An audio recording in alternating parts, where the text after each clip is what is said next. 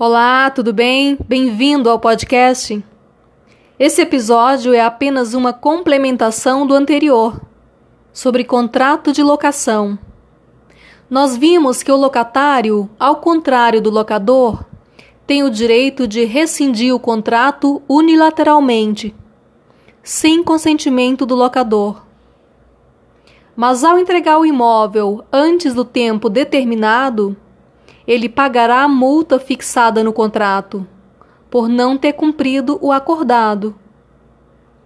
E como essa multa é cobrada? A multa é aplicada de forma proporcional.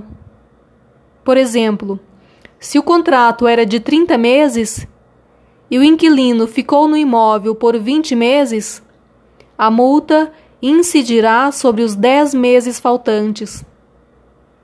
Em resumo, o locatário não paga o valor integral da multa, mas somente em relação ao período não cumprido.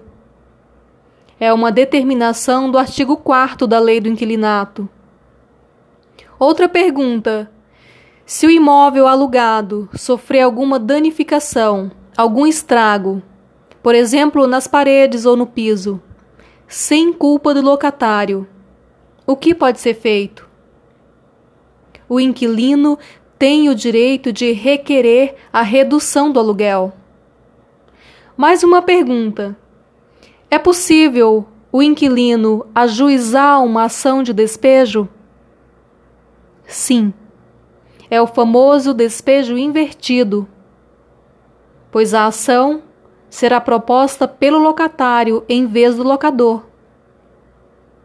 Isso porque o locador também pode surpreender negativamente ao desrespeitar as obrigações contratuais dispostas no artigo 22 da Lei do Inquilinato.